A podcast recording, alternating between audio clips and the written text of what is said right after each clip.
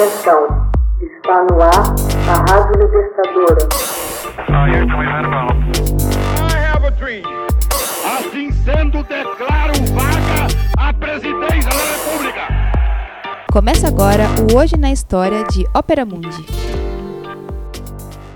Hoje na história, 16 de agosto de 1900, morre o escritor português Essa de Queiroz. Morreu em 16 de agosto de 1900 em Neuilly, perto de Paris, Essa de Queiroz, um dos mais importantes escritores portugueses. Essa de Queiroz é autor, entre outros romances de enorme importância, de Os Maias e O Crime do Padre Amaro, considerado o melhor romance realista português do século XIX. José Maria Essa de Queiroz nasceu na Póvoa de Varzim em 25 de novembro de 1845. Curiosa e escandalosamente para a época, foi registrado como filho de José Maria da Almeida de Teixeira de Queiroz e de mãe ilegítima. Seu nascimento foi fruto de uma relação fora do casamento entre Carolina Augusta Pereira de Essa e do então delegado da comarca Teixeira de Queiroz.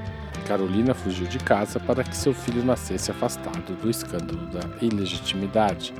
O pequeno foi levado para a casa da madrinha, em Vila do Conde, onde permaneceu até os quatro anos. Em 1849, os pais do escritor legitimaram a situação, contraindo matrimônio. Essa foi então levado para a casa dos avós paternos, em Aveiro, onde permaneceu até os 10 anos. Só então ele se juntou a seus pais na cidade do Porto, onde fez seus estudos secundários. Em 1861, essa se matriculou na Faculdade de Direito da Universidade de Coimbra.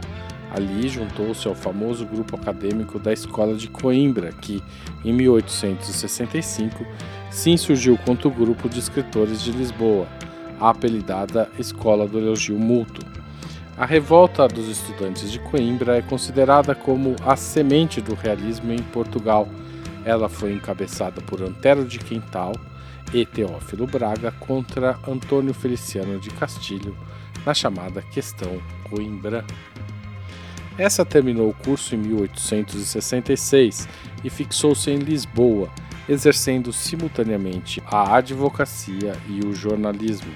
Dirigiu o distrito de Évora, e participou na Gazeta de Portugal com folhetins dominicais, que seriam mais tarde editados em volumes com o título de Prosas Bárbaras. Em 1869, ele decidiu assistir à inauguração do Canal de Suez. Viajou pela Palestina e daí recolheu variada informação que usou na sua criação literária, especialmente nas obras O Egito e a Relíquia por influência do amigo Antero de Quental, entregou-se ao estudo de Proudhon e aderiu ao grupo do Cenáculo. Em 1870, tomou parte ativa nas conferências do Cassino, marca definitiva do início do período realista em Portugal, iniciando juntamente com Ramalho Ortigão a publicação dos folhetins As Farpas. Decidiu entrar para o serviço diplomático e foi administrador do Conselho de Leiria foi na cidade de Lis que escreveu o crime de Padre Amaro. Em 1873 foi nomeado cônsul em Havana. Dois anos mais tarde foi transferido para a Inglaterra, onde residiu até 1878. Foi em terras britânicas que começou a escrever o Primo Basílio e idealizou, e idealizou Os Maias, O Mandarim e a Relíquia. De Bristol a Newcastle, onde residia, enviava com frequência correspondências para jornais portugueses e brasileiros. No entanto, sua longa estadia na Inglaterra o encheu de melancolia. Em 1886, casou-se com Maria Emília de Castro, uma fidalga, irmã do conde de Resende. Em 1888, recebeu com alegria sua transferência para a Embaixada de Paris. Lançou Os Maias e chegou a publicar na imprensa a correspondência de Frederic Mendes, e a ilustre Casa de Ramírez.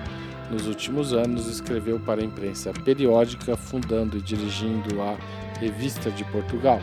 Sempre que ia a Portugal, reunia-se em jantares com o grupo dos Vencidos da Vida, acérrimos defensores do realismo na literatura. Hoje na história, texto original de Max Altman, locução Haroldo Cerávulo Cereza, gravação Michele Coelho, edição Laila Manoeli. Você já fez uma assinatura solidária de Opera Mundi? Com 60 centavos por dia, você ajuda a manter a imprensa independente e combativa. Acesse www.operamundi.com.br/apoio.